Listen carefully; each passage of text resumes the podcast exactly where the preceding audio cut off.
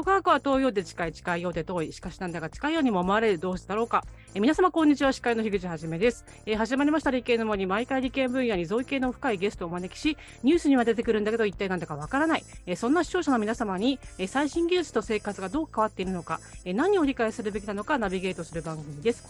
えゲストに工学博士であり、東北大学大学院教員、ごめんなさい。大学院教育学研究科教育学部教授の小島秀樹さんをお迎えして、えー、かわいいロボットの可能性を考える4回シリーズをテーマにお話ししていきたいと思います。小島さん、よろしくお願いいたします。あ、こんにちは。よろしくお願いします。またリスナーの皆さん、えー、はじめまして、小島秀樹と申します。よろしくお願いいたします。はい、よろしくお願いいたします。はい、えー、ですね、あの小島先生とですね、初めて、え事前でですね、あのお話しした際にですね、あの教育学部の教授がですね、ロボットの研究をなさっているということで、えって な、これは何だろうと思って、えー、いたんですけれども、そのお話ししてる中で非常になんかこう、なんですかね、ロボット、まあ、うちのね、番組も何回も扱っていることもありましたし、うんうん、はい、あ、これまたお仲間の一人が 増えたという、えー、ところでですね、はい、あの、えー、本当ありがたいな、楽しいなと思っています。えー、まずは簡単にですね、ご経歴をお話しいただけますでしょうか？はい。えっと、まあ、今、あの、ご紹介いただきましたように、あの、工学博士で、あの、もともとあの、えー、情報科学もしくは情報工学ですかね、コンピューターサイエンスに近いところにあのおりました、えー、大学院、えー、それから、えー、大学院を出てからしばらくの間、あの国の研究所などに勤めてたんですけど、ずっとね、えー、理系に両足突っ込んでたんですね。えー、で、まあ、あの、大学院、あの学部や大学院の頃から、まあ、私の周りの連中っていうと、まあ、本当にあのコンパイラーとか、オペレーティングシステムとかね、当時ユニックスとかね、あとなんかデータベースとか数値解析とか、なんかすごい、なんかあの、えー、コンピューターバリバリ使っていくようなね、そういう情報系の保守本流の研究みんなやってたんですけど、なぜか私自身は、あの人間の方に興味がこう出てきて、で、まあ、特にあの人間特有の、まあ、言語、言葉ですね、えー、言葉にあの興味を持つようになっていきまして、でだんだんあの、え、自分のあの軸足がですね、あのえー、文系の方にこうずるずるずるとこうあのずれていったっていうような、そういう人間なんです。なので、あのまあ、今日はあの、えー、理系の森っていうふうにあの、ね、そういうタイトルの番組出させていただいてるんですけど、まあ、なんか私、半分文系になんで、あの分離の森みたいな、ね、なんかそんなような感じの、あの今、あのえー、立ち位置で研究等を進めています。大学院出てからしばらく国の研究所に勤めてました。あの情報通信研究機構っていうところだったんですけど、まあ、そこもあのメインはなんか光通信とかファイバーとかなんかあのインターネットのこととかそういうようなことをみんなやってるんですけど、その端っこの方で、えー、ヒューマンコミュニケーションですね。人間のコミュニケーションについて研究をしていました。で、えっと、15年ぐらい前に、えっと、大学に移りまして、で、あの、こちらの宮城に今いるんですけれども、宮城大学っていうところ、そして、その後、東北大学というふうに移ってきたという、そういう人間なんです。で、まあ、あの、元、根は理系。だから、あの、皆さんと、こう、なんか共有している、なんていうんですか、軸みたいなものは多分あるんじゃないかなというふうに思います。なんかあの理系の人間で、まあ、いろんなあの出身から来ている人、あのロボット工学のあの中にいるんですけれども、でも結局なんか、あのゴールとしては人間のことをもっと深く理解したいなっていうスタンスでやっている研究者の方ってすごい多いなっていうふうに思います。ええはいという欲ですよね。うん、んそのそれについても、えー、なかなか関心があるんですが、えーと、小島先生については、えー、ロボットも自作されてきたっていうところがね、あの他の方とは違うんですけれども、うん、あのどういったロボットを自作されてきたんでしょうか？はい。まあ、あの、私、ロボットの研究を始めたのって、もう20年もっと前かもしれない。25年とか前なんですけどね。やっぱその頃ってまだね、あの、ロボットって売ってなかったんですよね。売ってなかった。うん、売ってなかったですよ。あの、アイボって出たのって確か1999年とか8年とかね、なんかあの世紀末だったんですけれども、それよりもちょっと前ぐらいにけあのロボットの研究を始めるようになったんですね。あの特にあの子どものあの言語獲得、子どもがどういうふうにこう言葉を獲得していくのかっていうのをお手本にしながら、まあ、ロボットやコンピューターに言葉とか、それからコミュニケーションの取り方とか、そういうのを、まあ、学ばせる、獲得させたいっていうね、そういうような結構野望を持つようになったんですね。で、それがこう実証的にこう研究できるプラットフォームを作んなきゃけないなと思って、で、あのロボットを作るように、えー、まあ、ロボットを作ってしまえというふうに思うようになったんですね。で、身体的な経験っていうものに根ざした言葉、あの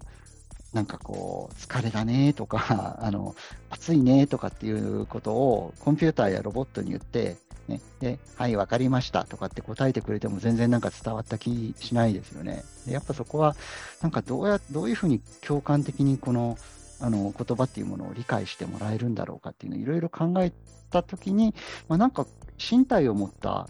AI、えー、って必要だな。で、身体を持った AI ってロボットじゃないですか。でそんな形で、なんかロボットの研究に、こう、ちょっと入っていったような気がします。うん、うん確かに今生成型 AI とかでね、すごくこう言葉を丁寧に言ったことを、あのすいません、そうですよねってとか言ったりするけど、そうじゃなくて、本当身体的に。そうですね。あの最初あの、子供型のロボットっていうので、あの名前、インファノイドっていうんですけれども、えっとね、大きさはね、4歳児の上半身ぐらいを模したロボットなんです。で、下半身はないやつなあの歩かないんですよ。で、上半身だけで、それがテーブルの上に乗ってるみたいな、そんなロボットなんですけれども、でそういったロボットを、まあ、子供だと見立てて、で、人間がね、研究研究者というか人間が親役になってですね、そこその子供ロボットにですね、言葉を教えていく。まあなんか、リンゴ見せて、はい、リンゴだよとか、美味しそうだねとかって、そうやってこう関わることをを通して、まあ、そのロボットが言葉の意味、まあ、単語の意味とか、もしくは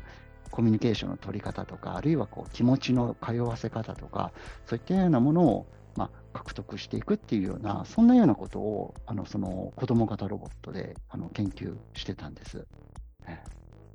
最近、もう最近だとそういうラボットとかね、うん、そういうありますけど、その当時はじ、うん、人間にあの役に立つか立たないかみたいなところでね、あったところを、そうですよね。なんかロボット、まあ、当時はやっぱロボットって、もともとは産業用ロボットから来ているでしょうし、まあ、いかにその、ね、人間の労働の、まあ、知的な労働も含めてですけど、あの肩代わりできるのかっていう、そういう基準でなんか研究していた人が多かったし、あのまあ、そういうロボットってそういうものだっていうね、あのえー、広く認識されてたんじゃないかなと思うんですけど、なんかちょっと違うね、あの使い方っていうのかな、あのロボットを使った研究っていうのを、まあ、始めるようになったんですね。まあ、考えてみると、言葉の発達って0歳児から始まるじゃないですか。1歳児にもそうですね。なので、なんかこ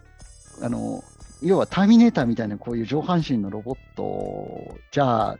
赤ちゃんの研究にはちょっと使えなかったんですね。赤ちゃんにはちょっと難しすぎるっていうか、複雑すぎて泣き出して何もなんないみたいなね。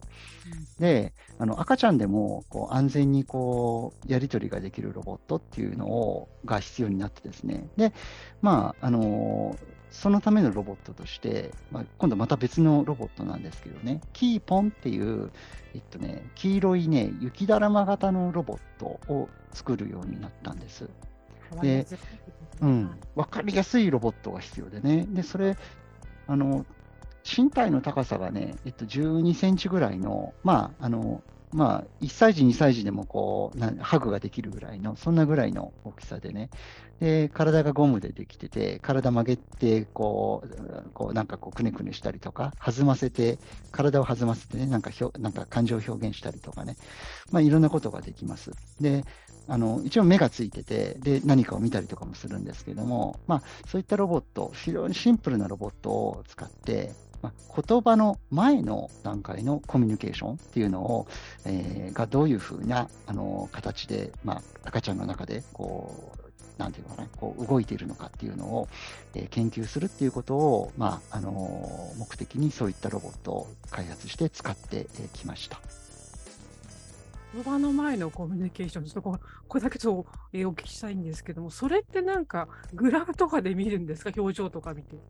うんえっとね、まずはやっぱりあの視線のやり取りっていうのはすごくあの赤ちゃんとあの親との間、もしくは赤ちゃんとあのロボットの間でもあのすごくあの大事になってくるんですね。で、目と目を合わせるっていう、その、まあ、アイコンタクトってなんか言いますよね。で、そういうようなものって、あの生後間もない頃からすごくあの赤ちゃんってできるんですよ。で、でその赤ちゃんができる、まあ、赤ちゃんでもできる、えーつながりのチャンネルみたいなものを親との間に作って、でやがてそれがですね、親と一緒に、まあ、親でもいいし、赤ちゃんとキーポンでもいいんですけどね、他者と一緒に何か同じものを見るっていうね、で、まあ、リンゴを一緒に見るとか、そういうようなこともできるようになっていって、で、まあ、やがて、あのその例えば親がリンゴだねとか、美味しそうだねっていうような言葉とか表情とかを、まあ、自分に移し込んでいって、赤ちゃんは、まあ、あのいろんなね、概念とか言葉とか、いろんなものを獲得していくんじゃないかなというふうに思うんですね。そういうことをあの実験的にこう調べる、そういうあのツールとして、このキーポンっていうのをいろいろ使っておりました。言葉がどういうふうにね、こう、えーつく作られていく、あの、子供の中で、それを、えー知りたい。でそれはもう、その研究にはもう言葉以前の段階に戻んなきゃいけないし、まあ、まあ、究極ね、あの、受精の段階までこれ戻んなきゃいけないのかもしれないし、あの、遺伝の話とかももちろんこれいろいろ絡んできます。えーそういったね、結構これ、あの、掘り下げるといろんなね、あの、えー分野とこう、あの、つながっている。考えたこともないですけど、本当にね、えーこ子供の中でどのように言葉が生まれてくるのか、面白いです。はい、トークはチーム続きます。あなたの動画をアップすると企業からあなたに面接依頼が届きます逆指名型就活サイトスタートライン TSE は鎌倉 FM を応援します自治体公的機関様のデジタルトランスフォーメーション小中学校のギガスクール構想の STEAM 教育導入をお手伝いいたします新クライアント総合研究所は鎌倉 FM を応援しておりますそれではここから顧問のサイエンスライター富山かなりさんを交えたトークになります。富山さん、今回は小島さんにどんなお話を掘り下げてお話しいただきましょうか。はい、こんにちは、富山かなりです。こんにちは。今回はですね、もう待ちに待ったタイミングなんですが、世間をざわつかせる賢そうなあいつですね。いわゆるチャット GPT に代表される大規模生成が、ええーごめんなさい、なんだっけ。今と飛びました。だ大大規模言語型？大規模、えーちょっと言語モデルだ。大規模言語生成モデルうんうんうん。ですね。はい。大規模せ言語生成モデル。じゃあもう一回最初からやりましょう。はい、行きましょう。はい、はいえーこんにちは、富山かなりです。こんにちは。もう今回はですね、このタイミング待っておりました。あの世間をざわつかせる賢そうなあいつですね。いわゆるチャット GPT とかで知られる、えー大規模言語生成モデル。なんなんか漢字で書くとえらい画数が多いんですが、これについて、そのもともと言語の研究からキャリアを始められたという小島先生に、まあ、率直なところをお伺いしていきたいなと思います。よろしくお願いします。よろしくお願いします。はい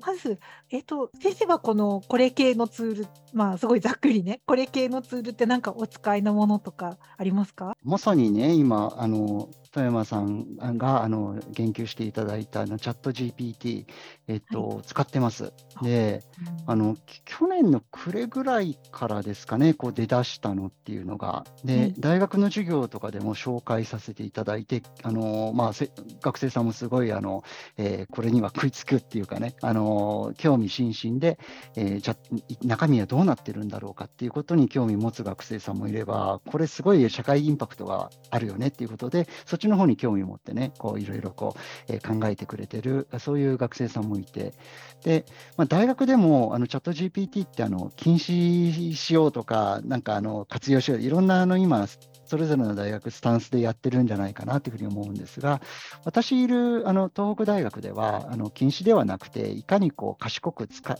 つか付き合っていくのかっていうね、そういうようなところを模索している、えー感じなんです。なるほど。え、ちなみにエンジニアでもある樋口くん、樋口くんはどうですか？も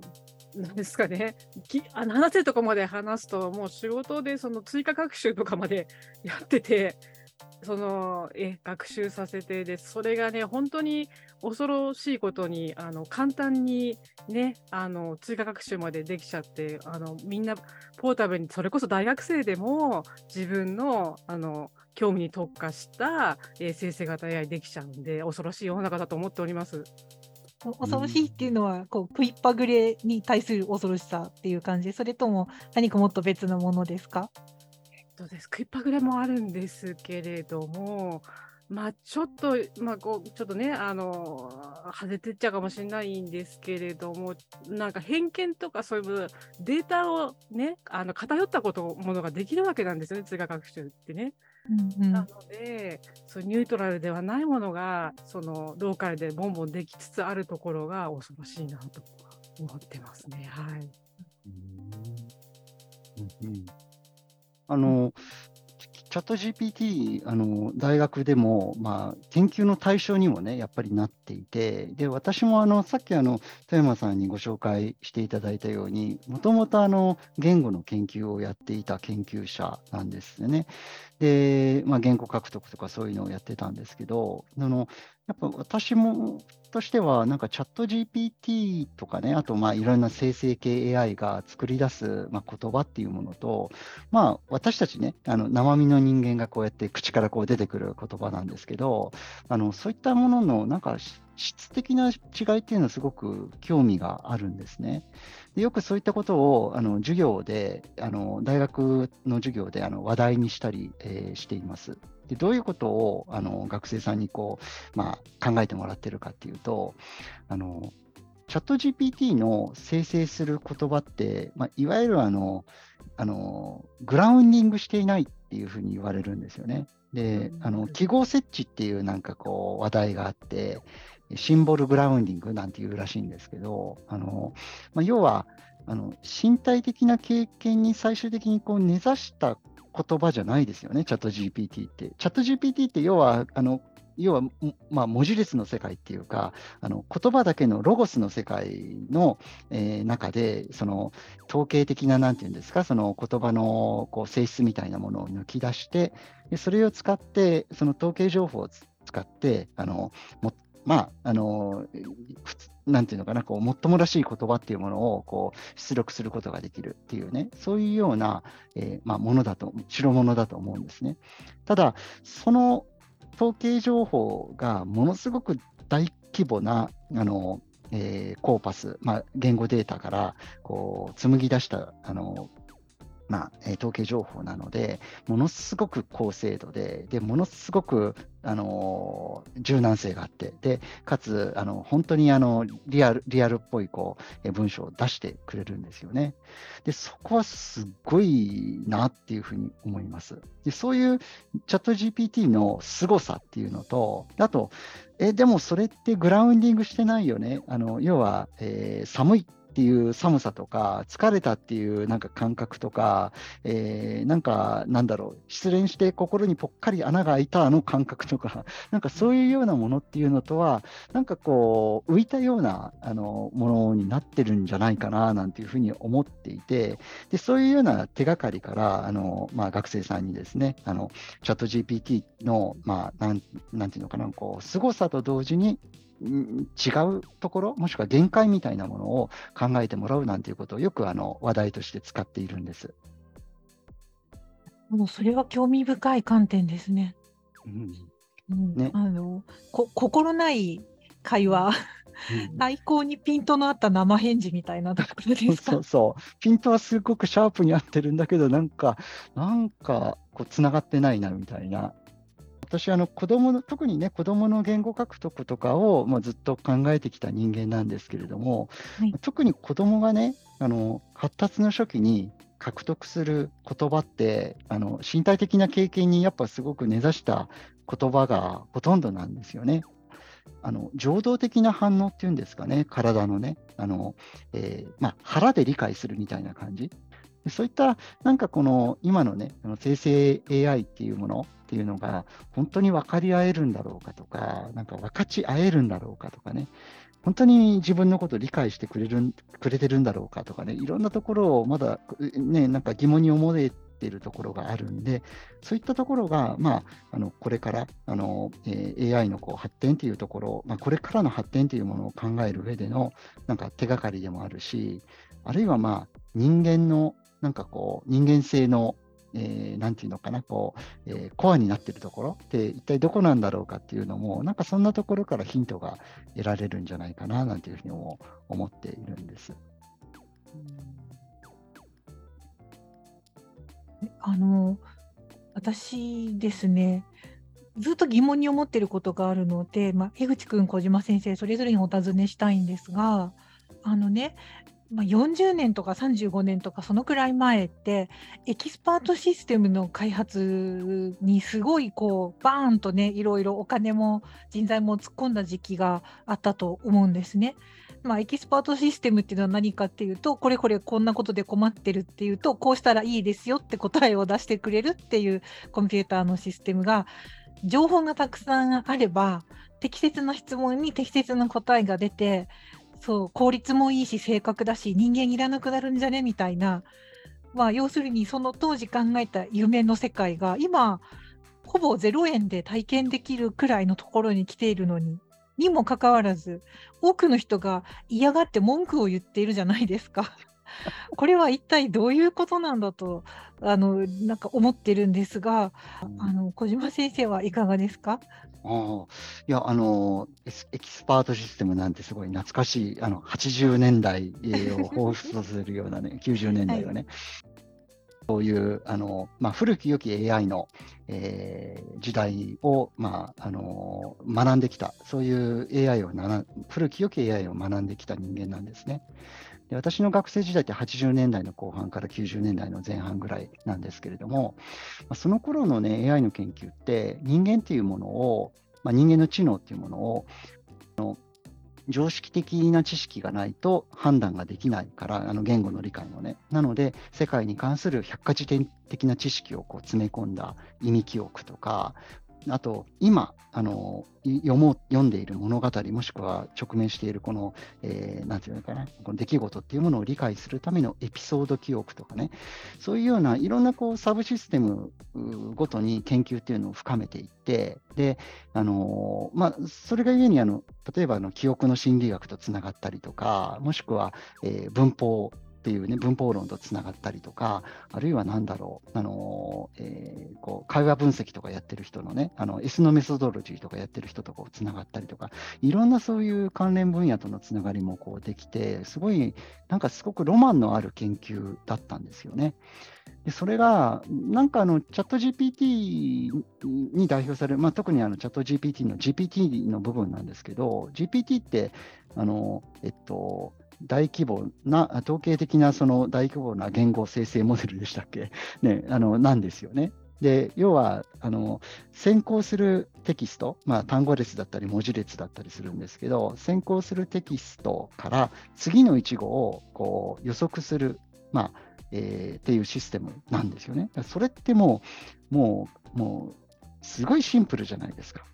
例えば GPT3.5 だったら4000文字ぐらいとかね、日本語だと。で、4.0になるとそれがなんか3万文字ぐらいまであの伸びたとかね、いろんなそういう、まあ、とてつもなくあの、えーすごいデータを、あの先行文脈を使って、次の一語なり次の一単語を予測するっていうことをやってるんですが、でもその物流に、ね、あの物量がすごいんで、あのものすごい精度で、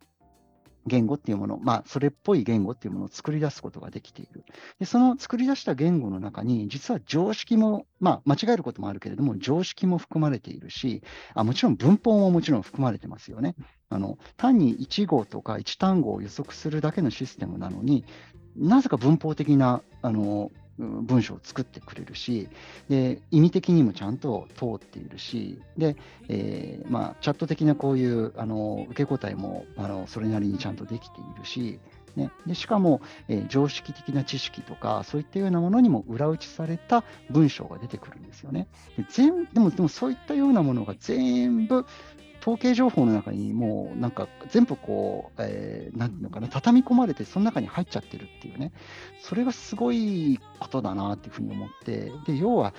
あの今まであのロマンの求めてあのえ記憶だの文法だの語彙だのっていうふうにやってた私のあのあの努力って何やったんねんっていうそういうようななんかあのことをすごくね今感じてしまうことがあります。まあ、技術的なブレイクスルーももちろんなんですけれども、人間に対するこうかんなん人間観っていうんですかね、えー、っていうものも、なんか根底から今、揺らがされてるような、えー、気が、えー、します。はい、あの小島先生とお話をしていて、言葉のそのグラウンディングについて、改めてかんそう考えなきゃって今思ったところなんですね。確かにほら口先からいいいいことだけでつるつる出てくるタイプなんですけどあの身体性を伴う本当の気持ちとかそのね本当のなんとかってつく本当のっていうのはつまりあなたの体に伴ったとかその経験から発したみたいなえーと、肉体であったり歴史であったりっていうものを背負った言葉か、うん、そうじゃないのかっていうところに意味とか価値が出てくるのかなと考えさせられました。ありがとうございました。部屋を張り詰めた。小島先生いかがでしたでしょうか？はい、あのいろいろあの、えー、コメントもあの出していただいてありがとうございます。あのまあ、視線とかね、そういう身体性に基づいたコミュニケーションっていうのが、やっぱりあの私たちのコミュニケーションのなんていうんですかね、こう通奏低音みたいに、ね、下にこうあると思うんですよ。で、その下がちゃんとできてこそ、その上にあの言葉とか、いろんなね、あのよりこう工事のあのコミュニケーションというものが乗っかると思うんですよね。で、チャット GPT ってもしかしたら下がなくて上だけがすっごい頭でっかちになっちゃったやつなんじゃないかななんていうふうにもちょっと思っていて、ただね、でもチャット GPT ももしかしたら手があはい、足が、はい、ね、で、あの、歩き出して、で、世界を経験するようになるかもしれませんよね。そういう時代が来たら、うん、ちょっと怖いかもしれないというふうに思いました。はい。このね、ちょっと怖いかもしれないっていうのは今回のテーマのような気がします。ありがとうございます。ありがとうございました。ありがとうございました。最後の